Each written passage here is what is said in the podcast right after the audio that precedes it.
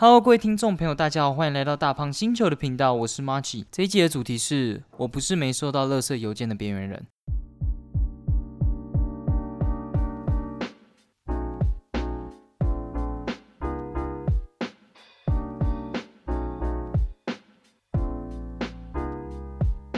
Hello，我是 Marchi。那相信大家在这一段疫情的时间都过得应该是蛮无聊，因为我自己在家里也没做什么事情。然后最近也不知道会不会继续延续下去这个三级警戒，那希望是不要啊。我虽然回不了学校，但是我觉得没有三级警戒的话，做蛮多事情也是蛮方便的。那我先来讲讲为什么今天要讲这个乐色邮件的主题。那原因是因为我在前阵子的时候，很久很久以前，就是因为乐色邮件的原因，然后不小心登到了一个麦块的一个网站，然后它的东西也全部都相同，然后就跟你说，哎，你的。账号被登了啊，然后有一些异常的登录，你要不要修改这样？然后，然后我也没有想那么多，我就修改了这个账号，这样修改了密码，就输入原本密码，然后就发现隔几天之后发现麦块被盗了。那但是我后来还是有通过一些方法找回来，但是后来就是有一些像是 High Pixel 这种是看账号的这种伺服器，我就进不了，我就被 ban 掉了这样。还有就像是我女友她的 Netflix 账号，我跟她是一起用的，那前阵子也是我突然在。某一天夜晚登录，然后我在看那个南哦，然后就按进去的时候，它突然变成西班牙文。然后我一开始以为是泰文，我想说哇，现在怎样看泰剧就会变泰文嘛？然后我就想说现在怎样？然后我赶快跟他讲，然后他就说，哎，他收到一个信，哎，就是我们的账号在纽约被登了，这样，然后也赶快把账号改回来。所以我就想要了解为什么垃圾邮件这么的泛滥，应该是透过这种方式才有办法拿到别人的账户之类的。所以呢，这一集的节目我就是会大概的介绍一下乐色邮件它一开始是怎么产生这个乐色邮件的形式，就它是怎么演变出乐色邮件的。然后我也我也会解释一下乐色电子邮件的定义是什么，和它的和它怎么防治啊，然后它的特性等等，然后以及它最终它的历史是什么。那最后的时候，我就有去看了一下，就是你要怎么阻止垃圾邮件。那里面牵涉蛮多一些比较专业的技术。那我只会大致上介绍，因为我相信有很比我更专业的人，他在网络上已经有讲过这样的技术。我相信大家只要去那边的话，应该有办法得到更多的资讯。这样，所以我也只会大概介绍。那最后的时候，我就会讲一下我们个人要如何去避免被寄这种垃圾邮件这样。那我们就先来讲一个，就是什么是垃圾邮件。那垃圾电子邮件，它英文名就叫做 junk mail 跟 email spam。那 spam 这个东西，它是一个罐装肉的牌子。那以前在打仗的时候，大家在前线不是都没有什么食物可以吃，你也不能在前面种田什么之类的吧？所以大家一定都是吃那种罐装肉的品牌。那官方版本说它叫做 specially processed assorted meat，它就是特殊加工过的混合肉这样。那这种混合肉在二战，因为我刚才有说嘛，打仗的时候粮食短缺的时候，就在欧美非常的普及，然后到处都有。那像是在一九七零就有拍过一个喜剧小短片，就叫做 Span，然后就是两个人他们想要吃没有 Span 的早餐都没有办法点到，所以在网际网络流行之后，Span 就用来称呼这个网际网络上面非常就是到处都会寄的这种垃圾电子邮件，因为它多到你在日常生活中不想看到它，它也是一直出现。那垃圾电子邮件的定义就是，它没有特别针对哪一个人，然后它是用滥发电子邮件的这种感觉，就是群发嘛，群发的这种感觉，就它没有针对谁，所以它就是那种不请自来、未经使用者的许可，它就会塞入信箱的这种电子邮件。那它的特性就是未经消费者同意。通常我们在收到电子邮件的时候，我们都不会知道这个寄的人是谁，然后我们也没有也也不会跟他说，哎，我不想要这东西，他就不会再寄了。他会直接寄过来，他不会经过你的许可。那他会跟你的需求不相关，因为我相信，假如他寄过来的这是一个，比如说你最近很想要产品的一个资讯，我觉得大家反而不会觉得它是垃圾邮件，他反而大家会觉得，诶，这是对我有用的一个资讯，这样。那他会用诈欺的方式去骗取邮件位置，那这个就比较像是有点。有一些技术性的一些攻击，它并不是要宣传它产品或之类的，它可能是有一些另外的企图这样。然后和攻击性的广告，例如夸张不实啊，包括青色或者是钓鱼网站，有很多的像这种垃圾邮件，它都会在里面附一个档案，然后它下一下，你可能就会对你的电脑或者是城市造成伤害，或者是它在网页上面就可以对你进行一些攻击。那它的散布的数量庞大。那散布的数量庞大的原因，就是因为它没有针对谁嘛，所以他只要获得什么电子邮件，他就可以就这些人都寄出，他们用这种撒网的方式，想要造成的目的也会比较容易达到。那有很多对于垃圾电子邮件防范的一些方法，像是你可以设定多重的 mail，像是有有一个 mail 你就可以给重要的人，比如像是像厂商或者是你的家人之类，然后就用这个这一个 mail 来沟通这样。那假如你要去有危险性的网站，或者是你要注册什么之类的账号的话，你就用另一个，那这样子就可以减少你重要的网站收到这种垃圾电子邮件的方法，你也比较不会去打开到这些垃圾电子邮件这样。那少公布自己的 email，那这个应该就不用解释吧？因为你少公布自己的 email 的话，相对来说你比较不容易被记录到这个垃圾邮件的名单里面。那可以利用防治 spam 的软体，但是这种软体我我觉得比较像是公司行号在用的，个人的话会用这种软体的，我觉得比较少。因为像是有一个东西叫 ISP，它就有这个责任要阻断到上这个 spam 网站的一个能力这样。但是这种大家平常也不会去注意到，所以我觉得这个比较难。那，乐色电子邮件的历史就是，它最一开始的时候是，大家因为都没有 mail 嘛，最最早的时候，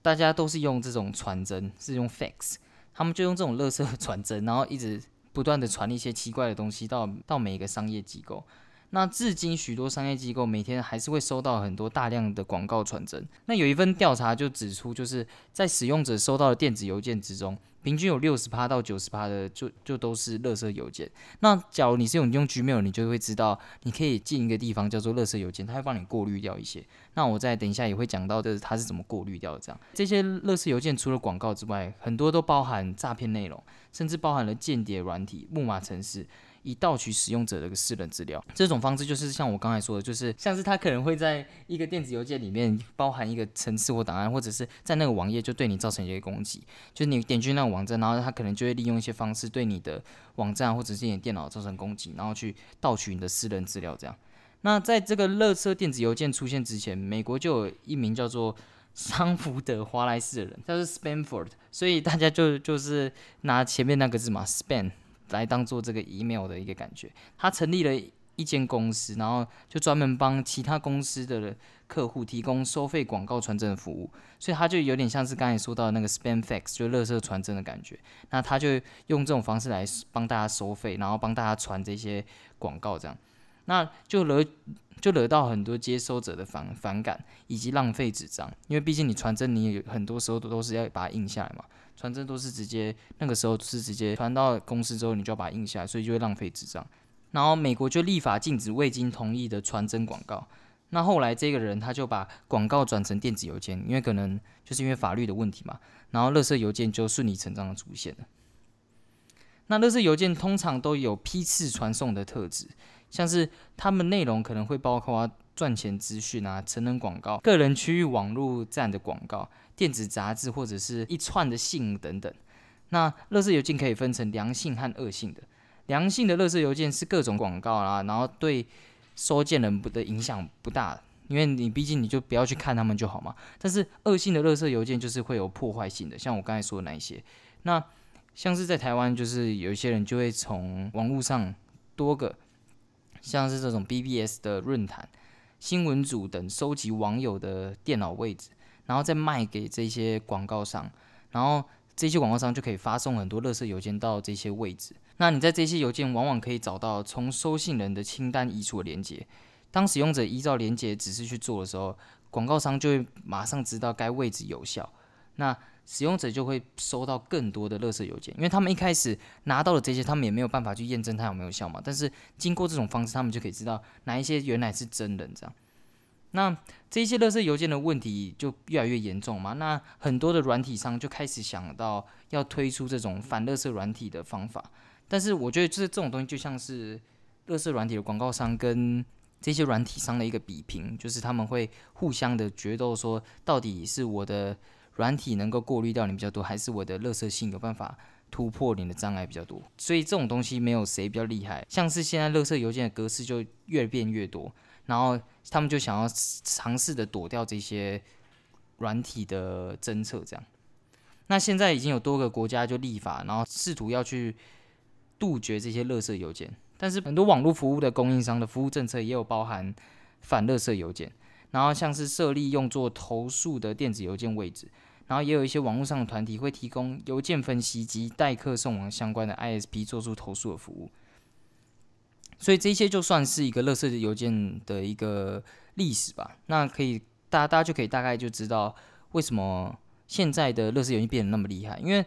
大家也开始知道要怎么去阻挡它，然后也有很多的团体啊，或者是甚至政策上面都有针对他们立法。那这些垃圾邮件软体上，他们就会想要怎么样才有办法避过这个法律，然后和避过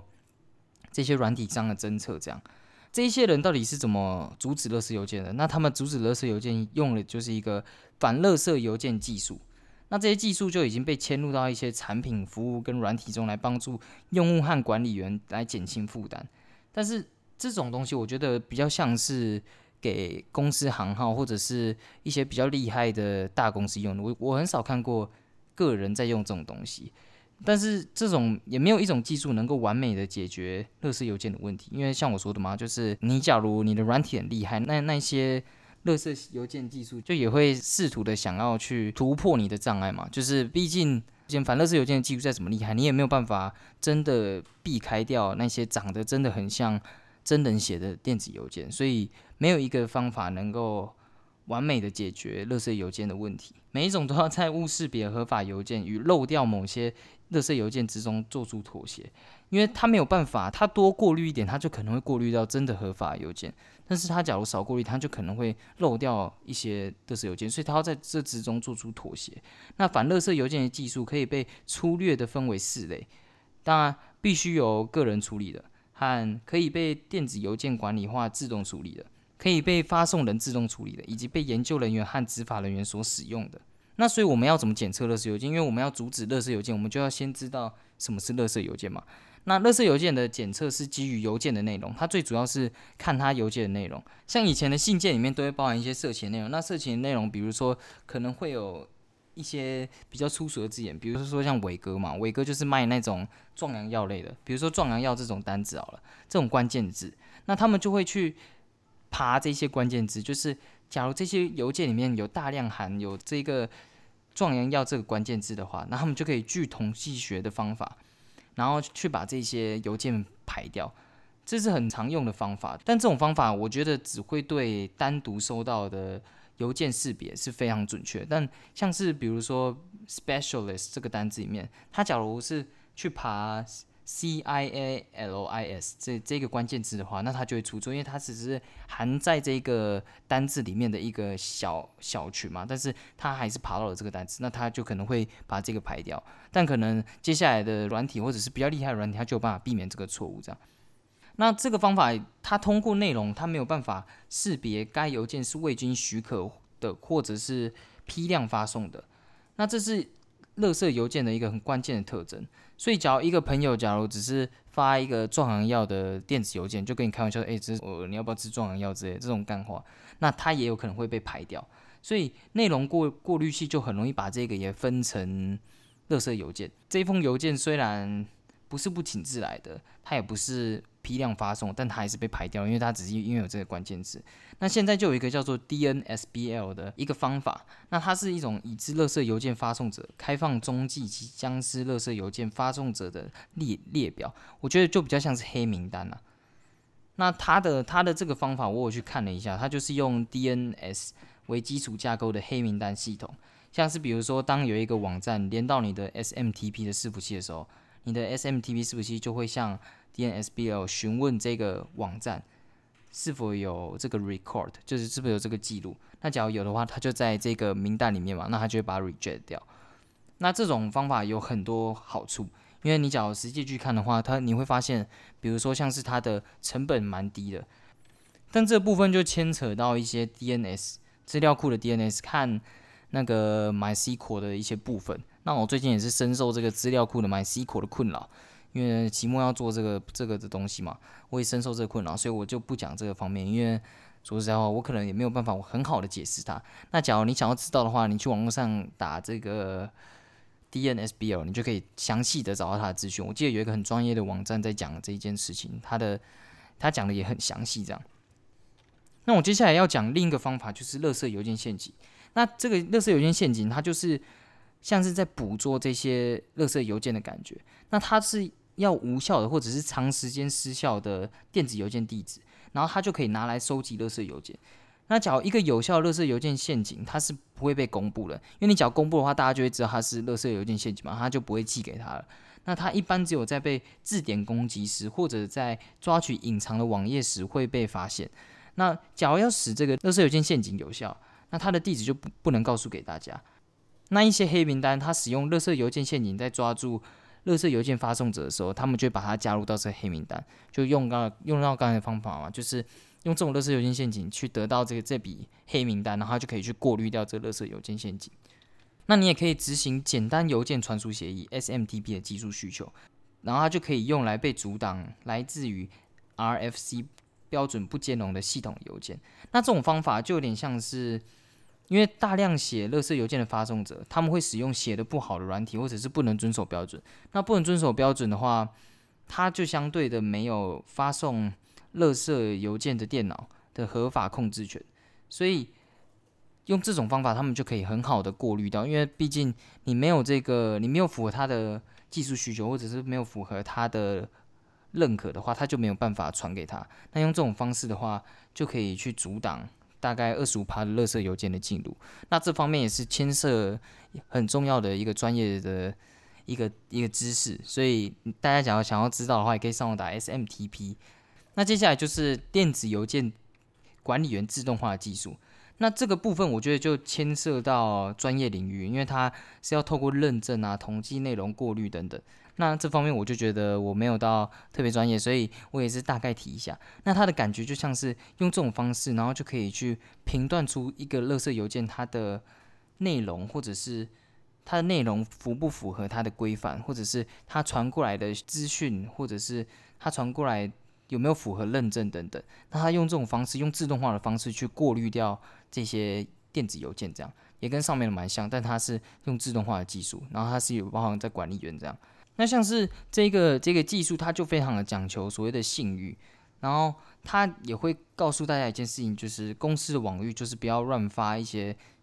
一些讯息等等，因为会降低你自己的信誉，或者是掺杂很多的标点符号在里面，因为通常很多的。这种垃圾邮件，它里面都会有很复杂的资讯，或者是很多复杂的标点符号之类的。那像是数位签章这种东西，假如你是公司行号的话，是可以申请你的数位签章的。个人我我记得很像是没有办法。那通过这种方式，让自己的公司可以避免掉自己送出的邮件变成垃圾邮件的一些方法，这样就是他告诉你这些方式，你不要你避免去做这件事情。那他们的电子邮件管理员的自动化的技术，它就比较不容易把这些电子邮件侦测成垃圾邮件。那你也可以想一下这些方法，这样，因为说不定你以后是开公司的，或者是你是管理这方面的，你就要避免这些事情。这样，那我接下来要讲一些个人可以用的技术，像是地址整理。那地址整理这种方式，就是他们匿，就是用匿名投递，然后或者使用假名和地址。然后他们就是避免掉被地址收集的一个方法，但是用户就需要确定假地址是无效的。那些你假如用的那些假地址是有效的，那别人还是那个软体上还是收集到一个可以发垃圾邮件的地址嘛？那那些想要接收合法邮件的用户可以去改变他们的地址，这样人类可以识别，但是垃圾邮件的发送者没有办法识别，那他们就一样会把这个这个当做是可以发的邮件这样。但是地址整理就会导致可能会合法的回复会丢失，因为毕竟你还是会可能会传错嘛。那如果这个不是用户有效地址，那它一定要是真的无效的，不然一些人或伺服器还是可以向其发送垃圾邮件。那还有一些方法，像是透过透明地址整理来避免地址收集，用户就可以看到实际的地址，但是电子邮件地址收集器就没有办法识别，像是。利用使用图片来显示全部或部分网页中的电子邮件地址，或者使用 CSS 来对地址进行一些模糊处理。所以这种方法就有点像是你创造出了一个另一个地址，是人类可以识别的，但是电子邮件他们的诶，乐视电子邮件收集商他们他们的软体没有办法识别出来的，所以他们会就可能会抓到你的那个改的地址，然后一直寄那个地址给他。一直寄那个垃圾邮件给他，所以这种方式就可以去避免掉自己被寄垃圾邮件，但是也有可能会造成一些问题这样。那有一些人就会为了这件事情去妨碍正当联系，就有一些联系人，他们就会他们不想要收到垃圾邮件地址，他们可能就会认为垃圾邮件都是比如说是欧美传过来的，他们就会避免掉欧美的送过来的这些地区的地址。但这种事情就有点本末倒置啊，因为毕竟这种就会造成一个恶性的循环，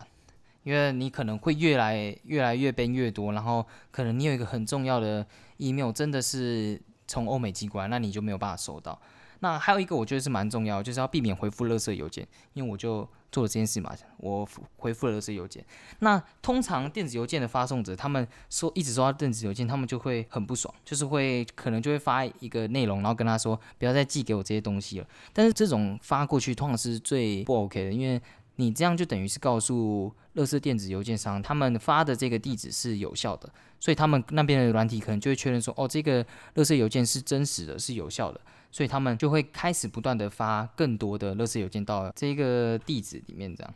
那像是很多垃圾邮件，他们就会包含网页连接或者是地址，然后就引导用户透过这些连接来把自己从垃圾邮件发送者的邮件列表移除。那在许多情况下，反垃圾邮件通过测试这些连接，证明他们并不导航至地址移除界面，而是带来更多的垃圾邮件。这种像就像是我上面所说，他们可能就会引导你去按什么啊，不要再发送给我了。但是这种方法反而是把你从无效的地址中移除，就是他们就会认定你是有效的电子邮件，然后就会寄更多的垃圾邮件给你。这样，那垃圾邮件的发送者的地址通常是伪造的，包括使用接收者的地址作为发送地址。这样对于垃圾邮件的回复都会导致投递失败，或者被投递到无辜的邮件地址，然后被滥用的用户那里去。在许多国家，以这种形式提供虚假的身份是一种刑事犯罪，所以你也有可能不小心在某些国家，你有可能就是会不小心触犯了一种刑事犯罪。这样，那也有人认为你更应该避免要响应这些垃圾邮件，因为。许多的这种 ISP 拥有搜索和删除重复信息的软体，有人可能看到一个垃圾邮件就回复了，而而不等伺伺服器删除，那这样一来，垃圾邮件就被重复发表了，导致这份副本长时间保留，因为这不是重复的，所以这是蛮重要一件事情，因为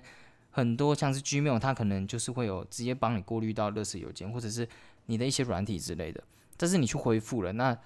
你那些那些软体就不会把这个。当做是一个垃圾邮件，因为你回复他了。好，那这大概就是今天的内容。我今天就大概讲了一下，就是垃圾电子邮件它的一个始末这样。那我讲这些，我并不是要带给大家很多什么很专业内容，或者是你就知道怎么完全的防范它，而是我希望大家有一个观念，就是至少垃圾邮件当它寄过来的时候，你不要去回复它，不然你就会跟我一样，就有了这种很难过的经验这样。那我觉得现在在疫情期间，大家都守在电脑前面，可能。接下来，你可能电子邮件突然亮了一声，你可能就要小心，可能就会是一个垃圾电子邮件。我也在最后的时候讲了蛮多可以避免垃圾电子邮件的一些方法。那我觉得大家也可以去试着做做看，这样。那我是马吉，希望大家会喜欢这一节内容，然后也希望大家有学到一些东西。那假如你喜欢我的话，可以继续关注我。拜拜。